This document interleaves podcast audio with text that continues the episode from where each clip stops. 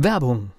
Was passiert, wenn der Chef oder die Chefin eine Auszeit nimmt und die Angestellten auf sich allein gestellt sind? Christian Pukelsheim und Michael Habekorst beschreiben in ihrem Buch Radikal weg die Herausforderungen für Unternehmer und Mitarbeiter, welche Vorbereitung notwendig ist und worauf unbedingt zu achten ist bei einer Auszeit. Radikal weg, wenn der Chef ein Jahr Auszeit nimmt und das Unternehmen dennoch funktioniert. Erschienen im Mentoren Media Verlag www.mentoren-verlag.de der Unternehmer Academy Podcast. Wir machen aus Menschen mit Know-how Unternehmer mit Erfolg. Zwischen den Jahren gibt es im Unternehmer Academy Podcast ausführliche Hörproben von Hörbüchern. Heute gibt es ein Buch, das beschäftigt sich mit dem Ruhestand. Britta von der Linden hat es geschrieben und der Titel sagt schon vieles. Ruhestand ist nichts für Anfänger. Glaubenssätze und Werte.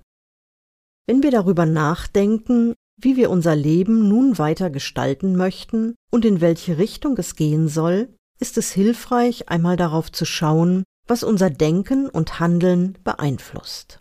Zum einen sind es die Erfahrungen, die wir in unserem bisherigen Leben gemacht haben und die Lehren, die wir daraus gezogen haben.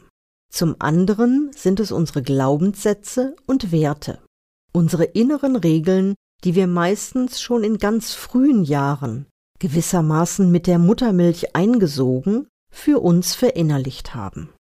Die wenigsten reflektieren ihre Glaubenssätze und Werte immer mal wieder, um zu prüfen, was jetzt gerade wichtig ist.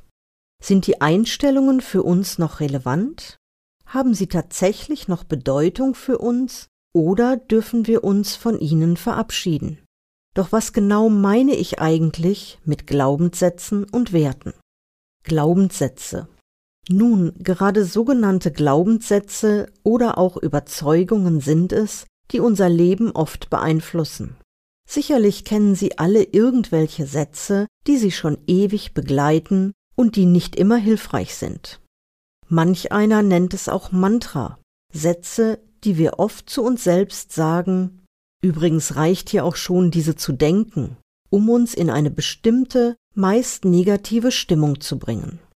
Glaubenssätze, und nein, sie haben primär nichts mit dem spirituellen Glauben oder der Kirche zu tun, können sowohl positiv als auch negativ sein.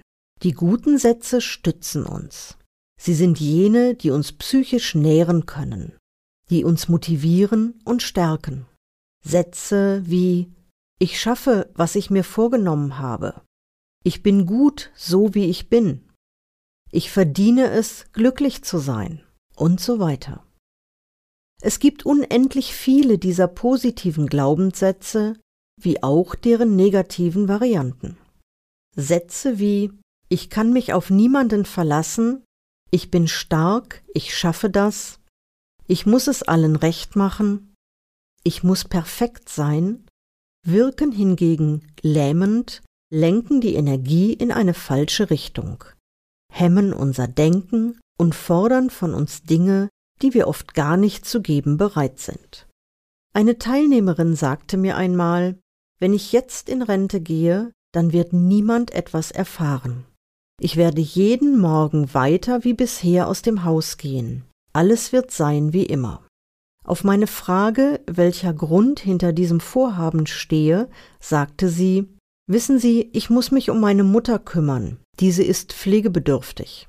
Wenn ich ihr nun sage, dass ich in Rente gehe, erwartet sie, dass ich mich rund um die Uhr um sie kümmere. Schließlich bin ich ja ihre Tochter und ich muss mich um sie kümmern. Nicht nur mich, auch die anderen Teilnehmenden hat diese Aussage gleichermaßen berührt und erschreckt. Hier wollte jemand sein Leben im wohlverdienten Ruhestand einem Glaubenssatz unterordnen, ich muss mich um sie kümmern, ich bin ja ihre Tochter. Manchmal hilft es auch, die Formulierung solcher Sätze zu verändern, um sie wieder positiver besetzt in unserem Leben zu integrieren. Zum Beispiel aus einem Ich muss ein Ich möchte oder Ich will zu machen. Bleiben wir doch einmal bei diesem Beispiel meiner Teilnehmerin, das mir zumindest von der grundlegenden Aussage her immer wieder begegnet. Ich werde nun bewusst etwas provokativer Muss ich mich tatsächlich um meine Eltern kümmern? Vielleicht haben sie gar kein gutes Verhältnis zu ihnen.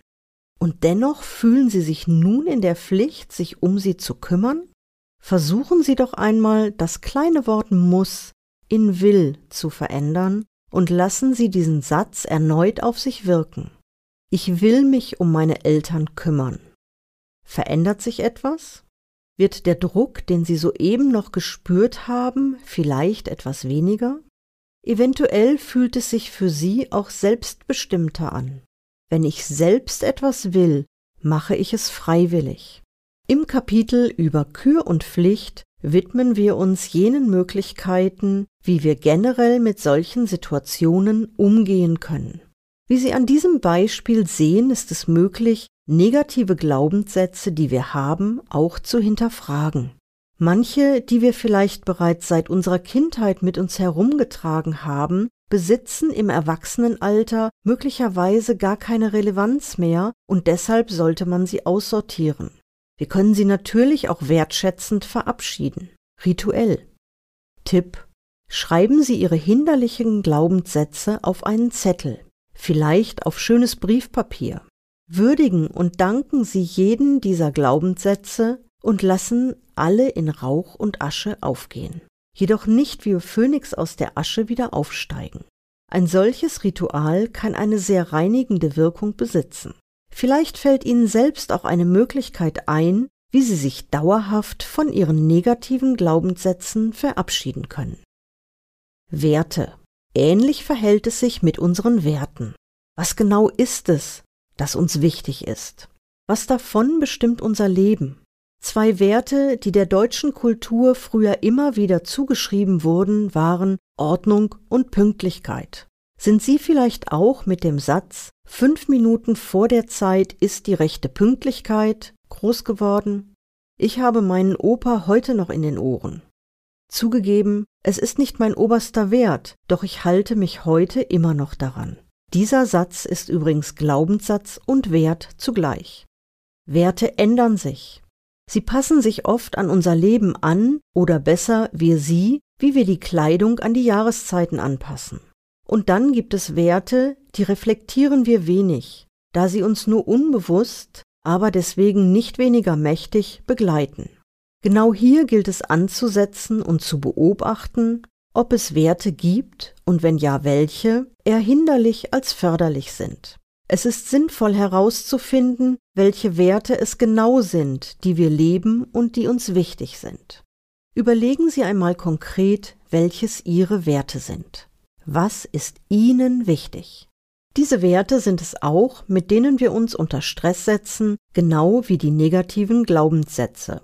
Vielleicht fallen jetzt im Ruhestand auch Werte weg, die einfach keine Bedeutung mehr haben, da sie nur für das Berufsleben Gültigkeit hatten.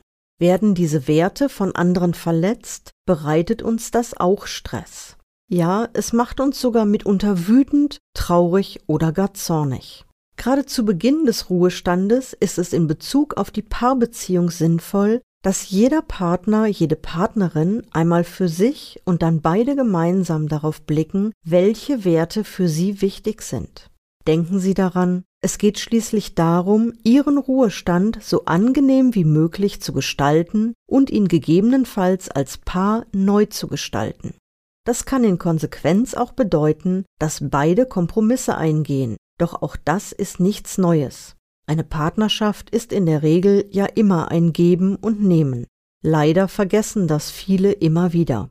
Doch nun ist der Zeitpunkt gekommen, auch in dieser Hinsicht bestimmte Dinge zu überdenken. Unter www.brittavonderlinden.de-downloads finden Sie eine kleine Übung, um Ihre Werte zu priorisieren. Diese Übung möchte ich Ihnen hier einmal kurz vorstellen. Suchen Sie sich einen ruhigen Ort. Wählen Sie aus der Tabelle mit den 100 Werten einmal Ihre zehn wichtigsten und größten Werte heraus. Nehmen Sie sich ruhig Zeit dafür. Diese Tabelle erhebt keinen Anspruch auf Vollständigkeit. Sie haben einen Wert, der nicht in der Tabelle steht, für Sie aber sehr wichtig ist, dann fügen Sie diesen in die Liste der zehn wichtigsten Werte hinzu. Priorisieren Sie diese ausgewählten Werte dann dahingehend, dass Sie herausfinden, welcher davon Ihr höchster Wert ist. Wägen Sie der Reihenfolge nach Wert 1 gegen 2, gegen 3, gegen 4 und so weiter ab, bis Sie wissen, welche Rangordnung Wert 1 hat. Das machen Sie nun mit allen anderen Werten genauso. Daraus ergibt sich dann Ihre ganz persönliche Werteliste. Wofür das gut ist? Zum einen haben Sie nun einen Wert ermittelt, der, wenn er durch andere verletzt wird, einen hohen Stressfaktor darstellt. Diesen Wert zu kennen, kann Ihnen helfen, besser mit Stress umzugehen, ihn vielleicht sogar zu reduzieren.